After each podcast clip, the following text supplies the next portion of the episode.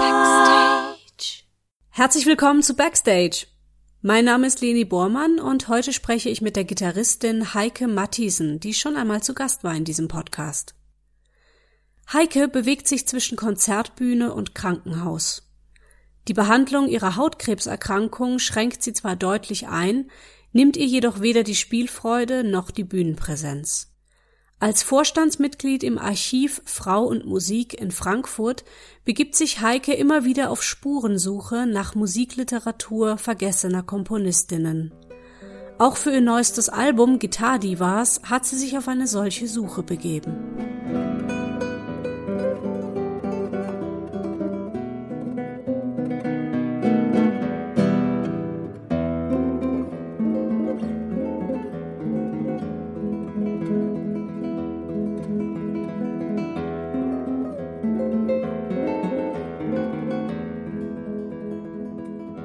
Hallo Heike. Ah, hallo Leni, einen wunderschönen guten Tag. Ich freue mich zum zweiten Mal hier im Podcast zu sein. Ja, voll cool. Wir haben uns ungefähr vor zwei Jahren oder ziemlich genau zwei Jahren das letzte Mal gesprochen. Ich habe nochmal nachgeschaut, das war im Juli 2021. Da war noch mittendrin im Corona-Gedöns und ähm, wir haben da über äh, natürlich ganz viel über dich schon gesprochen, über deinen äh, sehr ungewöhnlichen Werdegang und wie du deine Gitarre so für dich gefunden hast. Und wer das jetzt alles gern nochmal nachhören möchte, kann das natürlich tun. Ich werde auch die Folge in den Show Notes nochmal verlinken. Worüber wir auch ganz viel gesprochen hatten, weil du damit sehr offen umgehst, ist deine gesundheitliche Situation. Und da hätte ich jetzt auch einfach schon mal die Frage, wie geht es dir? Ähm, äh, Äußerlich geht es mir gut. Ich habe sowas wie ein normales Leben. Was auf dem Papier in den Diagnosen steht, ist eher ein mittlerer Albtraum. Aber ich habe im Moment, bin ich mit Medikamenten so gut eingestellt, dass ich praktisch ein normales Leben habe. Aber die Diagnose ist halt, ähm, ich hatte, die, die ist relativ eskaliert seit seit 2021. Aber es ist eben, ich habe jetzt die fünfte Therapie und es ist die erste, die ich vertrage und es ist die erste, die tut, was sie soll. Also sie hält alles in Schach und ich lebe jetzt in friedlicher Wohngemeinschaft mit mit einer Handvoll Metastasen, die bei mir aber keinerlei Symptome anrichten.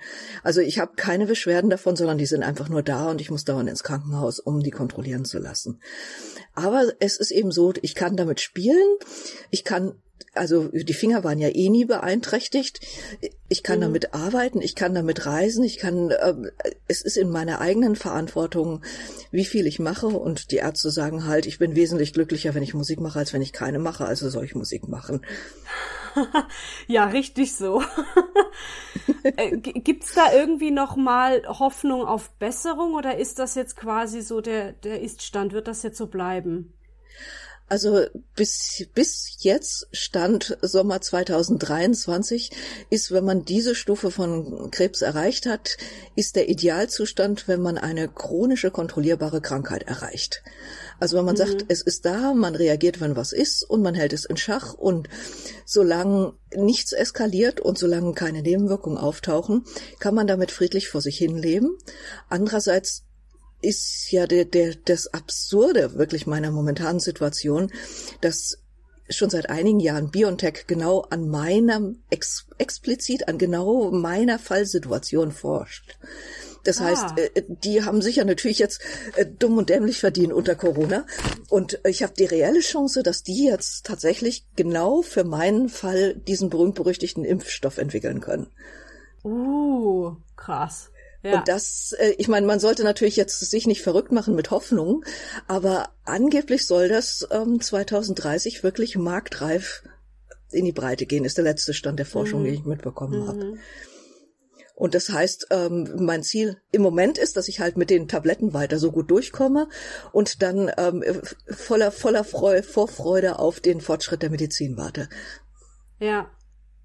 Äh, du hattest letztes Mal so schön gesagt, du du achtest auch sehr auf dich selber, du warst deine eigenen Grenzen und, und tust das auch in Hinsicht auf die Musik. Also es gibt eben dann auch Menschen, die, die überspielen sich sozusagen, die üben so viel und die spielen so viel am Tag, dass sie auch einfach körperliche Beschwerden irgendwann davon tragen. Und da versuchst du ja, glaube ich, eben zu schauen, wo ist die Grenze.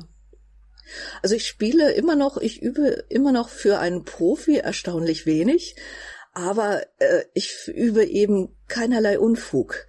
Also man, man hat ja oft so als, als Musiker die Tendenz, dass man sagt, äh, äh, man sammelt Stunden.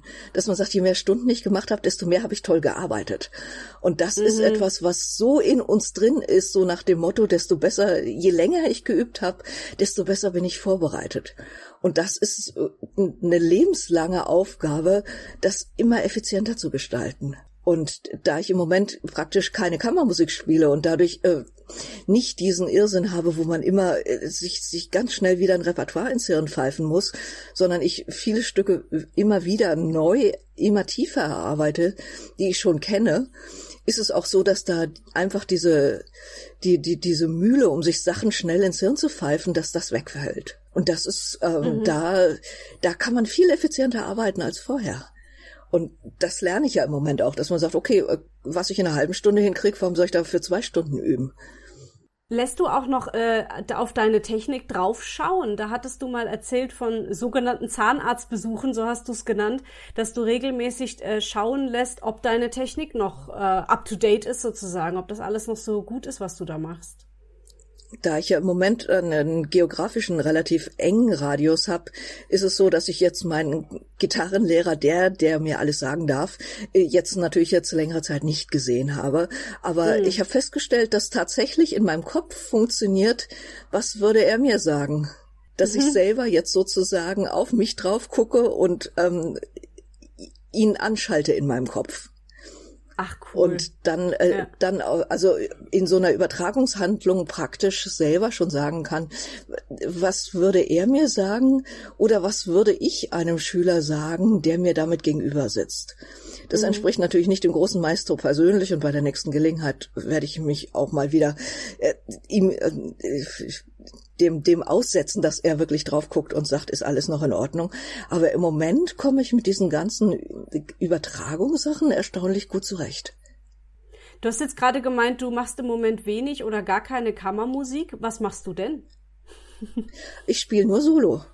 Und da eben ähm, äh, dadurch, dass ich jetzt mich sehr wegen wegen der neuen CD auf ein Programm konzentriert habe, ist es im Moment so, dass ich jetzt nicht so dieses diese Stunden von Repertoire mir ständig äh, wieder neu ins Hirn aufwärmen muss oder so wie es früher war, wenn man einmal in der Woche gespielt hat und dann immer sonntags vom Konzert nach Hause kam und das Programm für die nächste Woche auf den Notenständer gestellt hat. Mhm. Also das im Moment spiele ich sehr oft das gleiche Programm und das ist, ist hochspannend, weil man natürlich auch ganz anders in die Tiefe kommt damit dann.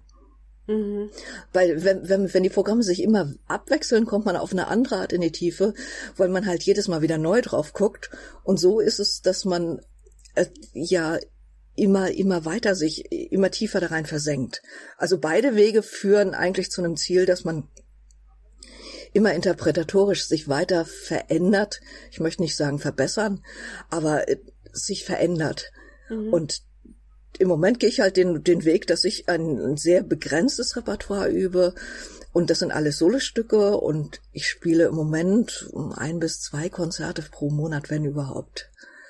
Und die, auf die freue ich mich wie ein Schneekönig. Das ist also wirklich, das sind die Momente absoluten Glücks, wenn ich dann raus darf auf die Bühne. Ja, klar.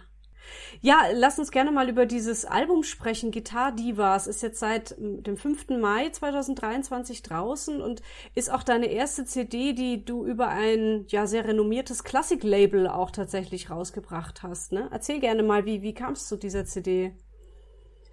Also ich, ich hatte ja die ganze Zeit vorgehabt, so eine spezielle CD mal zu machen, die sich nur um die Komponistin des 19. Jahrhunderts kümmert.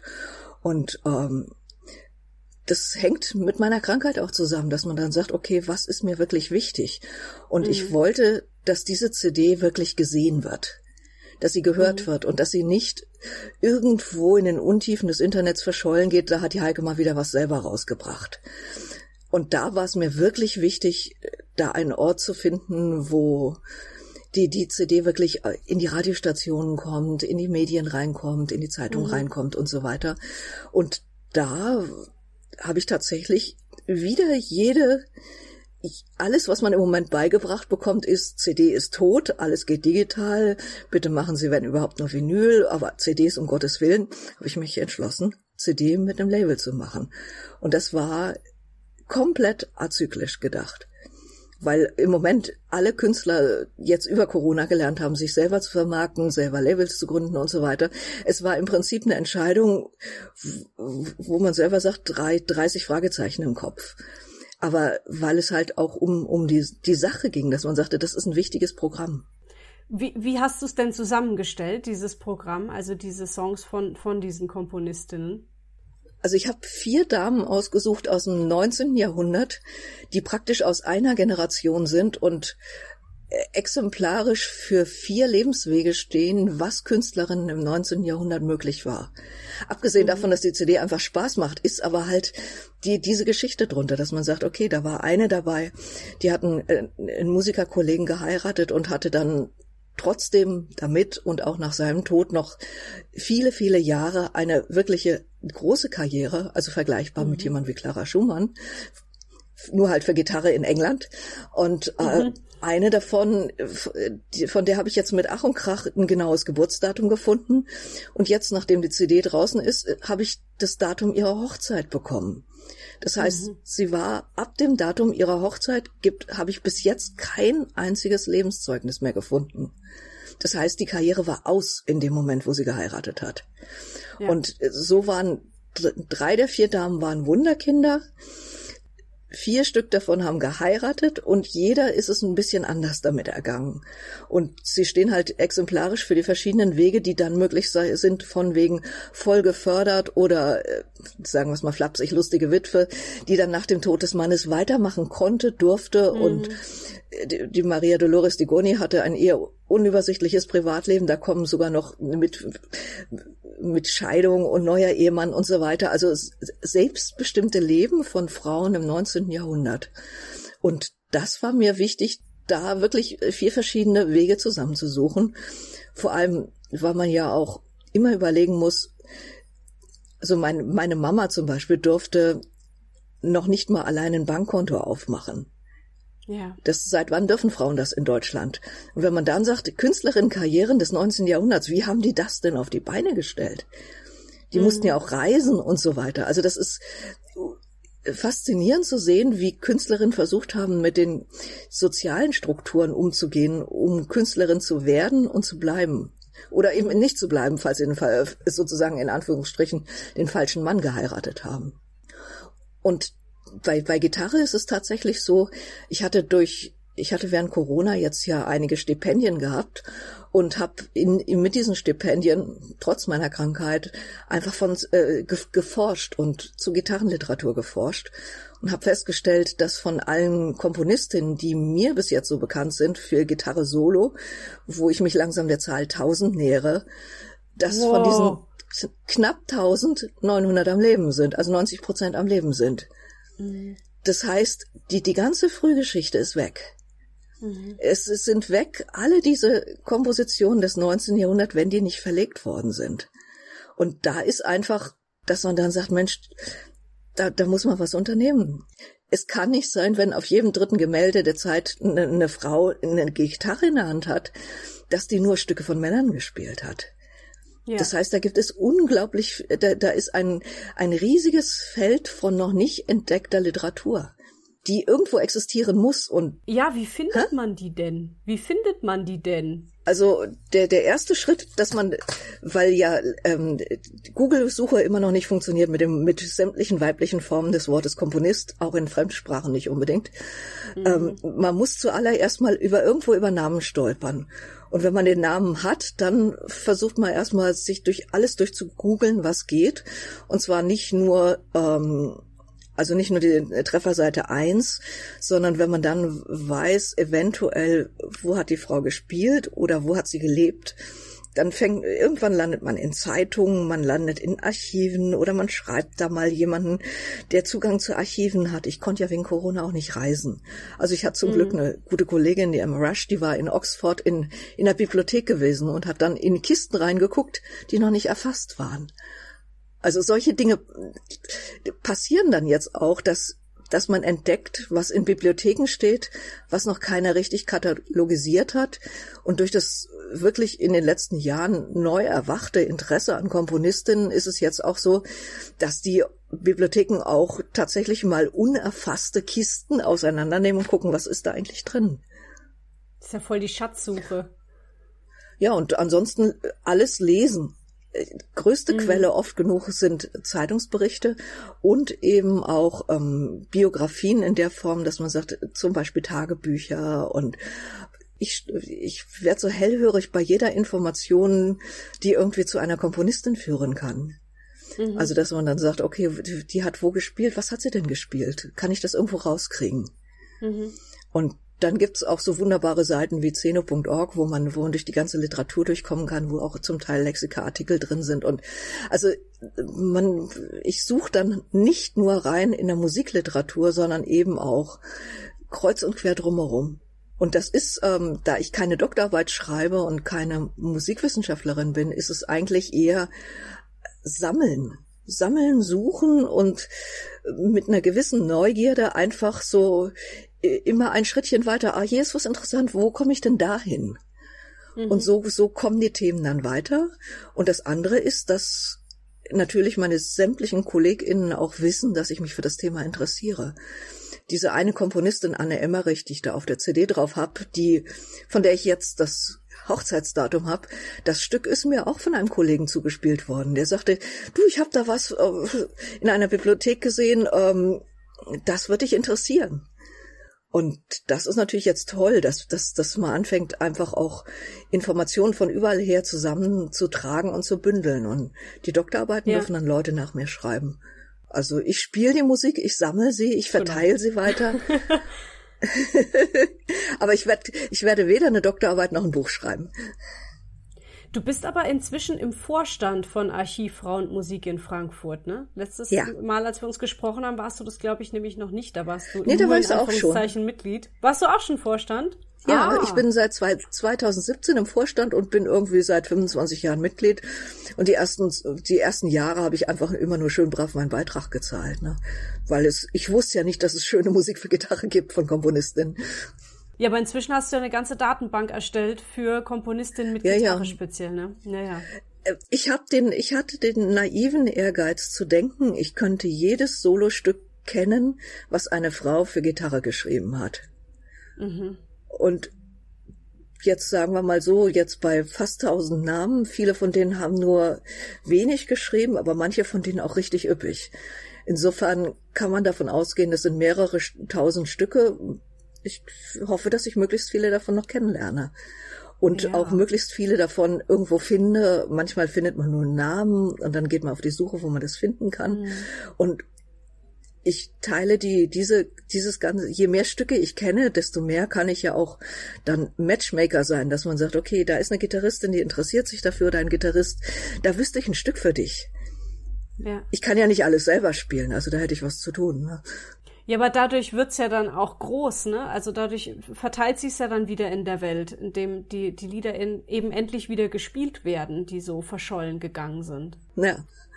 Ja, das, das sehe ich auch mit, mit als meine, meine wichtigste Aufgabe, dass ich, dass ich die Sachen zusammentrage und dann wieder verteile. Ja, genau. du hast für deine CD Guitar Divas ein Crowdfunding äh, gestartet oder schon abgeschlossen, ne? nehme ich an, weil das Album ist ja schon ja. draußen. Wie kamst du drauf, dass du das gerne machen möchtest? Also es war ja so, dass ich ähm, also das, die, die CD-Aufnahme selber, alle die Kosten, die habe ich selber noch irgendwie hingekriegt, so mit dem eisernen mhm. Ersparten. Und dann war es tatsächlich so, dass ich, ähm, was man alles so für die Veröffentlichung einer CD heutzutage braucht, damit die CD gesehen wird. Und mhm. diese ganzen Nebenkosten, ich hatte ja ursprünglich auch gedacht, ach so PR-Sachen und so weiter, das, ich bin ja gut in, in, in Social Media und so, das mache ich alles selber. Und durch meine Krankheit habe ich wirklich ähm, Reserve, äh, kann nicht die Reserven an, an Wachzeit am Tag. Also ich habe inzwischen mehrere Stunden am Tag, wo ich konzentriert arbeiten kann, aber nicht Vollzeit. Mhm. Und wenn ich jetzt eine Stunde am Tag übe und zwei Stunden am Computer sitze, kann es sein, dass ich für den Tag alle bin. Und da war einfach klar, ich, ich möchte es delegieren, vieles, und ich möchte das dann wirklich an Vollprofis delegieren. Und mhm das fängt an damit, dass man dann sagt, okay, äh, einen schönen Trailer drehen braucht man heutzutage für die Journalisten und dann Fotos und äh, die PR-Leute, die sich jetzt drum kümmern, dass das Ganze in die, in, ins Radio kommt und so weiter. Und diese ganzen Kosten, die haben sich dann plötzlich erschreckend zusammengeleppert. Und was dazugekommen ist, ähm, dass ja die ganzen Corona-Hilfen ausgelaufen sind.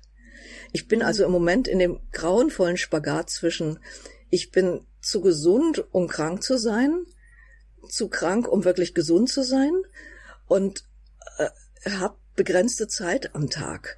Und mhm. ich kann eben nicht, ich kann zwar spielen, aber ich kann nicht mein, noch nicht mein früheres Leben wieder aufnehmen. Das heißt, ganz einfach auf Deutsch ist es finanziell eng geworden. Ja. Weil äh, die, die, die Corona-Hilfen natürlich äh, das hat mich wirklich über Corona rübergetragen und auch über die Zeit, wo ich überhaupt nicht spielen konnte. Und jetzt ist der Betrieb wieder in normal. Es gibt keine Corona-Hilfen, aber ich kann nicht voll spielen. Mhm. Und das ist natürlich da, habe ich plötzlich, dann war die Frage, soll ich es wirklich selber machen und daran scheitern oder lieber gleich an richtig gute Leute vieles delegieren? Mhm. Und das andere ist natürlich, dass du mit so einem Crowdfunding ich sitze hier im Moment und packe Päckchen. Also es haben viele, viele, viele Menschen haben die CD schon gekauft und das ist natürlich wunderbar.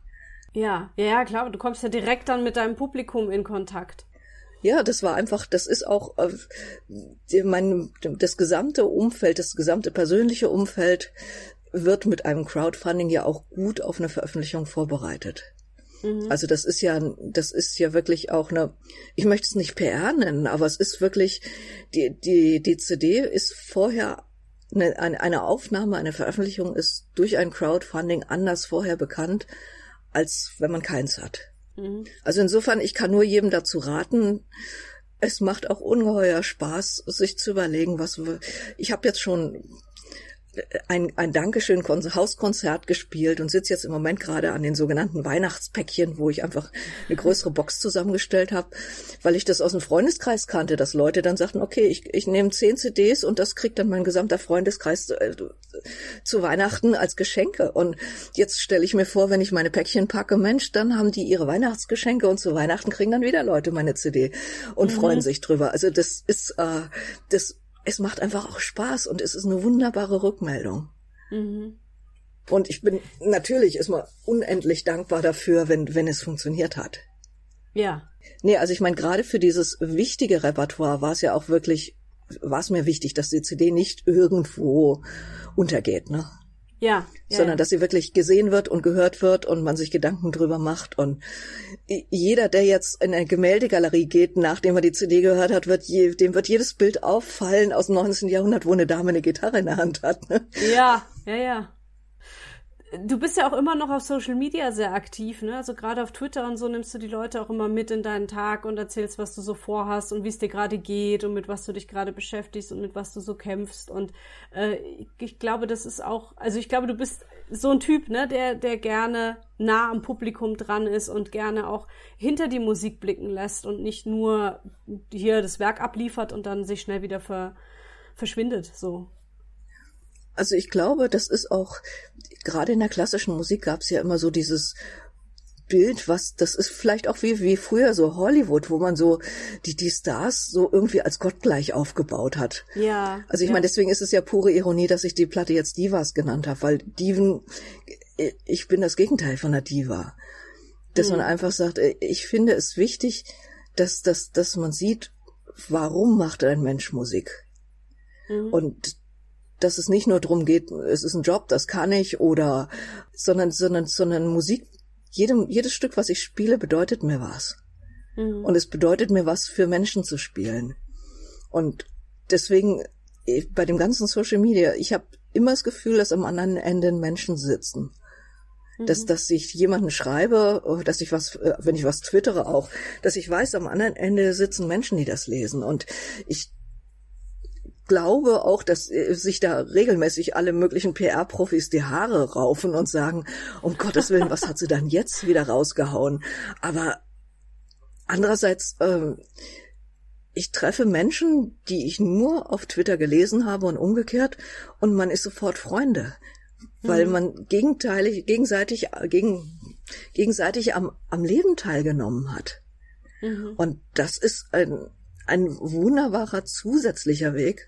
Und der war für mich jetzt in den, gerade in den letzten knapp vier Jahren jetzt mit der Krankheit, wo ich ja ans, die Kombination von Immunsystem bei Krebs und Corona, ich habe ja Monate in kompletter Isolation verbracht. Ja. Es war auch meine, meine Nabelschnur nach draußen. Ne? Mhm. Es ist schön, dass du dir das so bewahrt hast, dass Social Media äh, Menschen sind und nicht nur Zahlen ne? oder nicht nur dieser Druck da ist, was liefern zu müssen und noch besser zu also sein. Ich, ich, ich, kann, ich gucke und, nie, ich gucke nie auf die Zahlen. Ich gucke nie, wie viele Follower habe ich oder wie viele Likes hat ein Beitrag oder sowas. Ich schiele ab und zu mal, gucke ich mal nach, wie, wie meine Sachen auf Spotify so funktionieren. Da bin ich einfach da stehe ich immer staunend davor, was wo auf welcher Plattform gerade mal läuft oder nicht läuft, mhm. weil es auch undurchschaubar ist. Aber bei den ganzen anderen, ich, ich, ich veröffentliche doch nichts, um, um Likes zu bekommen. Also das, das ist komplett, das ist eine Sache, die mir komplett fremd ist. Und die ich auch gefährlich finde, weil es geht ja wirklich darum, dass am anderen Ende Menschen sitzen.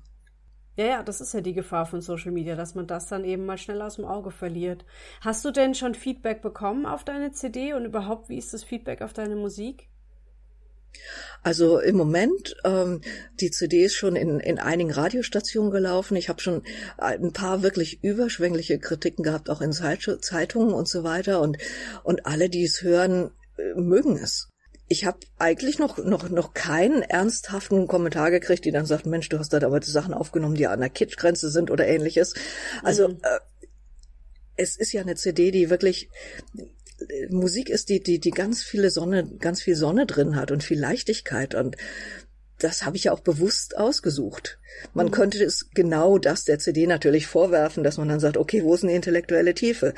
Aber ich habe mir ja Gedanken gemacht mit der speziellen Auswahl dieser Musik auch, dass man eben mhm. sagt, das, das ist Musik, die wie, wie gesagt, die, die diese vier Lebenswege widerspiegelt oder diese auch abgewirkten Lebenswege und das da ist schon versteckt hinter hinter hinter der der der sprudelnden Oberfläche hinter der dahinter steckt schon wirklich auch eine Botschaft ist das falsche Wort, aber es steckt eine Menge Informationen dahinter. Mhm.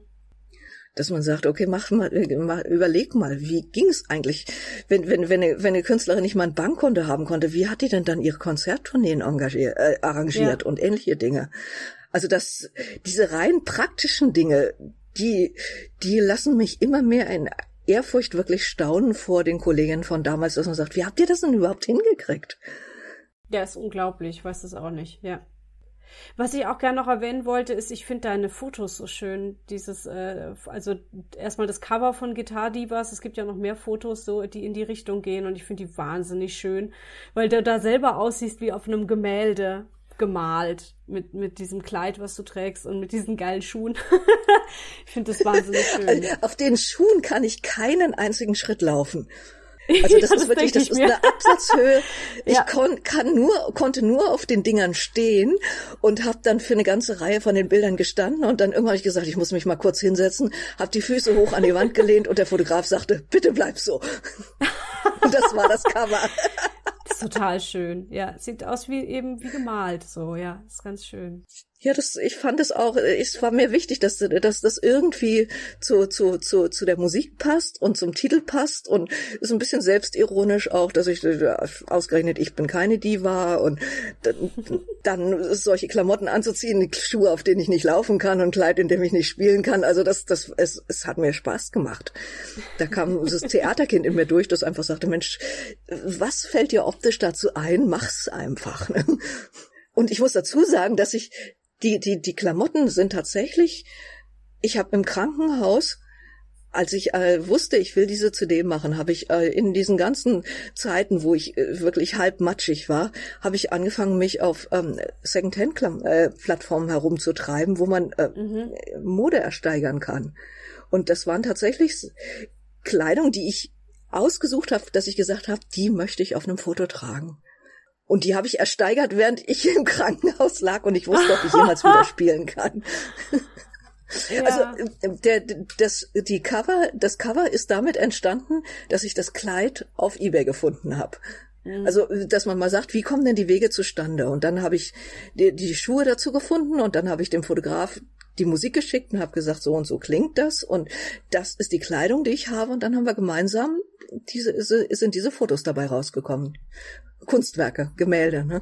Ja, genau, genau. Cool. Also nur, dass man mal sagt, das Konzept war jetzt nicht, okay, Gitarre, die was, was kann man machen? Es fing an mit dem Kleid. Ja. Ich hatte noch gelesen, dass du letzten Sommer auch ein Stipendium bekommen hattest und dann an äh, Stücken von, jetzt weiß ich nicht genau, wie man ihn ausspricht, Alexandre Tanzmann gearbeitet hast oder du hast dich mit denen beschäftigt. Erzähl gerne mal, was ist das für ein Projekt gewesen? Ah, ja, die, die, die, das, das Volume 2 wollte ich jetzt gerade veröffentlichen. Das war untergegangen bis jetzt. Ähm, ich habe, das war Musik, die mir einfach ungeheuer Freude gemacht hat. Ich habe die Musik von Tanzmann schon immer geliebt gehabt. Dansement, Tanzmann. Ähm, ich habe die schon immer geliebt. Ich fand die Cavatina toll. Ich habe einige Stücke im Konzertprogramm drin gehabt früher und bin durch Zufall über die, die, die einfachen Stücke von ihm gestolpert. Mhm. Und das war dann, das war ein Gedanke, dass es, ähm, was ich ja immer wieder feststelle auf äh, solchen Plattformen wie Spotify, YouTube ist eher ein bisschen anders, aber diese wirklich professionell aufgenommenen Stücke, dass es da weniger die einfachen Stücke der wirklich großen Namen gibt, weil wir uns alle immer damit überbieten, das Schwerste und das Besonderste aufzunehmen. Und mhm. diese diese 24 Stücke von Tanzmann sind einfache Stücke, die er ganz spät geschrieben hat, pädagogisch. Und die sind unfassbar gut in der in, in, in, der, in der Proportion von technischem Aufwand und Musik, die bei rauskommt. Also er hat wirklich zum Teil wirklich ganz einfache Stücke geschrieben da, die aber mit dem mit mit dem musikalischen mit der musikalischen Wucht eines eines wirklichen eines eines absoluten Könners sind und die Stücke sind einfach wunderschön und ich habe die für mich selber zum Spaß gespielt in den Phasen, wo ich krank war, wo ich nicht üben wollte. Habe ich einfach ein bisschen gespielt, habe mir was auf den Notenständer gelegt und Blatt gespielt. Mhm. Und da kam mir halt die Idee, dass ich dachte, das wäre mal eine gute Sache, wenn ein Vollprofi sagt, das ist vielleicht nichts für die Bühne. Dazu sind die Stücke dann wieder, ähm, sind einfach kleine Stücke, ja auch kurze Stücke. Mhm. Und dann zu sagen, okay, ich bin jetzt ein Vollprofi, der im Moment nicht auf eine Bühne kann. Also spiele ich mal mit meinem Wissen als musikalischer, als interpretatorischer Vollprofi die Musik dieses großartigen Komponisten und die er in diese ganzen kleinen Miniaturen reingesteckt hat. Und mhm. das war für mich, äh, das war für mich ein, ein, ein, ein wirklich ein ganz, ganz wichtiges Projekt. Es war tatsächlich mal eine Sache, die nichts mit Komponistin hatte. Ne? Ja, genau. Und du hast jetzt gerade gemeint, du hast Volume 2 noch nicht veröffentlicht. Was meinst du damit? Was hast du denn veröffentlicht? Ähm, der Volume 2, der, da sind noch zwölf Stück, die Aufnahme, die ich jetzt gerade hochladen wollte, diesen Sommer jetzt noch. Ah, also bis okay. jetzt sind ja zwölf Stück äh, veröffentlicht und die anderen zwölf kommen noch. Okay, ah cool. Und die habe ich auch, ähm, also die, die Musik ist wirklich schön. Ich habe ja noch zwei Videos dazu gemacht, wo ich ein bisschen erkläre, wie man das interpretatorisch machen kann. Und mhm. ich schulde noch die, die Studioaufnahmen vom Band 2. Also die kommen mhm. jetzt demnächst. Aber es ist wirklich, wenn man als, als Profi einfach Freude haben möchte an richtig guter, schöner, kleiner Musik, die einfach mhm. Freude macht, dann mhm. sind diese Stücke toll. Und wenn ich jetzt noch unterrichten würde, würden meine Schüler das alle spielen müssen. Hast du sonstige Projekte, an denen du gerade jetzt arbeiten möchtest oder hast du, hast du neue Ideen schon wieder im Kopf oder machst du jetzt erstmal Urlaub? Weil ich weiß, soweit ich weiß, fährst du ja, glaube ich, ans Meer demnächst, oder? Nächste Woche fahre ich ans Meer. Ah ja. Sehr Aber gut. das ist auch, weil ich da ein Konzert spiele. Also ich spiele auf Just am nächsten so. Sonntag und mhm. ähm, aber es, nee, es ist tatsächlich so, dass ich äh, den Plattenvertrag, den ich unterschrieben habe, der ist tatsächlich auf mehrere CDs konzipiert. Mhm. Und das, äh, also das äh, Label A's, wo ich jetzt bin, die ich habe denen sofort gesagt, habe gesagt, ich, bringe eine Krankheit mit. Ich habe aber folgende mhm. Projekte. Okay, machen wir sie alle. Also geplant oh. sind mit denen zusammen noch drei. Im Moment stehen die fertigen Programme für noch drei weitere CDs. Die stehen schon, die, die Programme. Die Programme stehen schon meinerseits. Ach so. Mhm.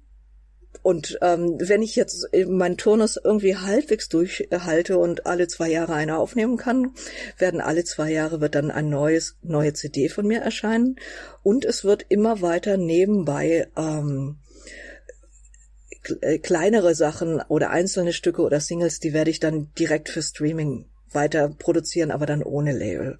Mhm. Und ich möchte unbedingt ganz, ganz viel machen noch mit, mit Komponistinnen und möchte mich auch da um Stücke kümmern, die alle noch nicht eingespielt sind oder wo man auch überhaupt keinen Zugang zu irgendwelchen Quellen hat. Mhm. Also das, das ganz große Thema ist langfristig die CDs, okay. Ich möchte wieder auf Bühnen kommen. Ich möchte, ich war seit vier Jahren nicht mehr im Ausland. Das ist für mich unvorstellbar. Mhm. Aber äh, ich möchte so gesund wieder werden, dass ich wieder spielen kann.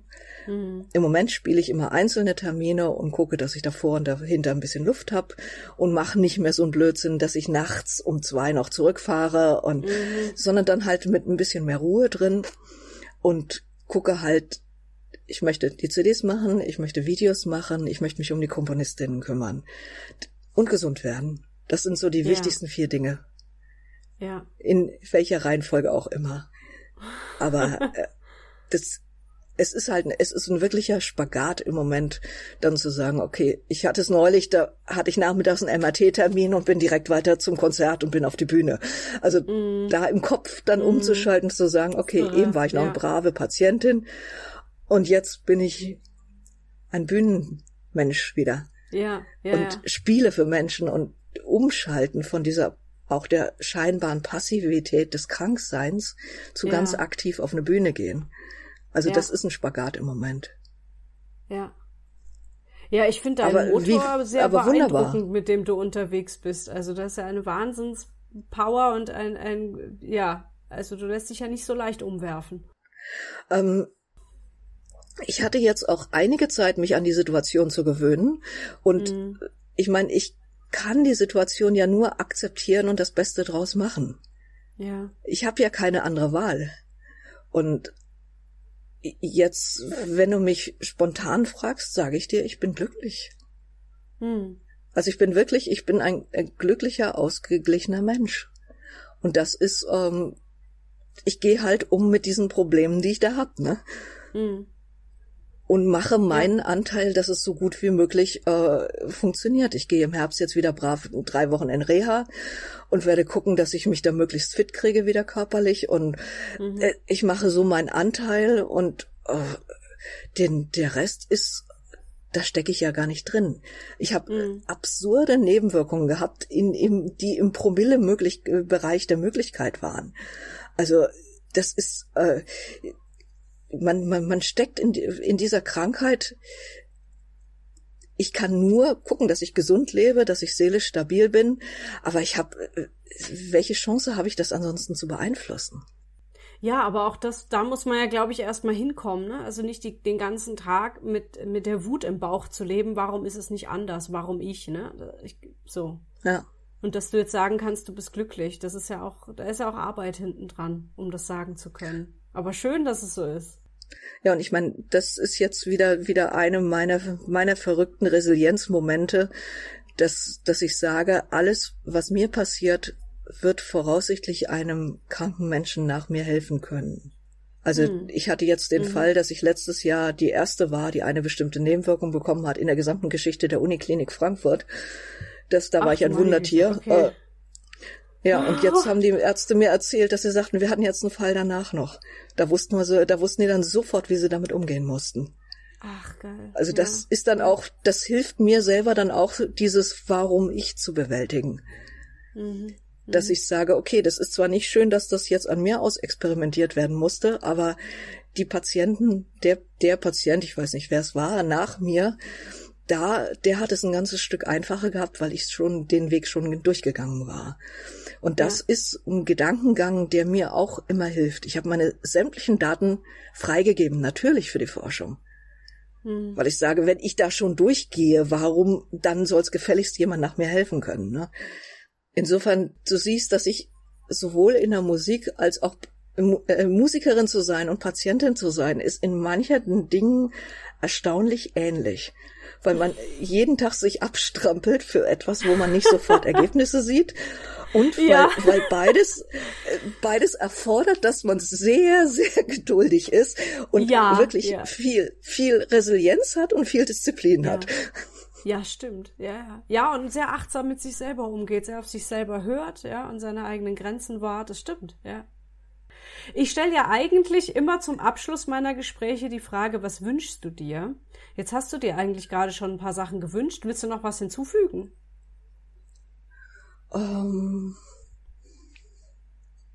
Im Moment fällt mir jetzt gar nichts ein, weil ich natürlich mit dem gesundheitlichen Thema einen solchen Mount Everest vor mir stehen habe. Mhm. Das, dass, dass, dass ich, ich hoffe, dass jeder Mensch, der so eine oder eine ähnliche Krankheit bekommt, dass dem geholfen werden kann. Also das ja. ist wirklich äh, jetzt mal jenseits von von allen äh, grundsätzlichen Themen, aber in meiner kleinen Welt ich ich ich hoffe, dass ich weiter so durchkomme und ja. dass dass dass meine Medikamente weiter funktionieren und ich weiter weiter leben kann, so wie es im Moment ist. Vielleicht sogar mal ein bisschen besser noch. Das wünsche ich dir auch, Heike. ich danke dir. Haben wir was vergessen? Sollen wir noch was Wichtiges hinzufügen? Puh, Im Moment fällt mir nichts ein und sonst treffen wir uns in zwei Jahren wieder. Gerne. nee, super. Ich, ich finde es äh, total schön, mich mit dir zu unterhalten. Ich fand es auch jetzt wieder total spannend, was du zu erzählen hast, womit du dich beschäftigst und wie du, wie du dein Leben so meisterst. Das ist sehr, sehr beeindruckend und deswegen wirklich Dankeschön und auch danke, dass du heute mit mir gesprochen hast an einem Tag, wo ich hier gerade zumindest total zergehe vor Hitze. Mir läuft die Brühe. Ich auch. es ist fürchterlich heiß. Aber ich fand es total schön, mit dir gesprochen zu haben. Deswegen vielen, vielen Dank für deine Zeit. Und ich danke dir. Herzlichen Dank. Und herzlichen Dank euch da draußen fürs Zuhören, Folgen, Liken, Kommentieren und Unterstützen. In den Shownotes dieser Folge findet ihr alle Links zu Heike Mattisen und zum Backstage Podcast. Wer mir etwas für meine Arbeit in den Hut werfen möchte, der kann das auf verschiedenen Wegen tun. Zum Beispiel könnt ihr das Hörspiel Hurra, wir spielen ein Konzert erwerben. Das ist eine Kooperation zwischen The Twilins und mir. Eine wunderbare Kindergeschichte mit ganz viel Musik. Ihr findet den Links zur Seite Unterstützen in den Show Notes, da stehen dann alle Infos dazu. Danke und bis bald. Tschüss!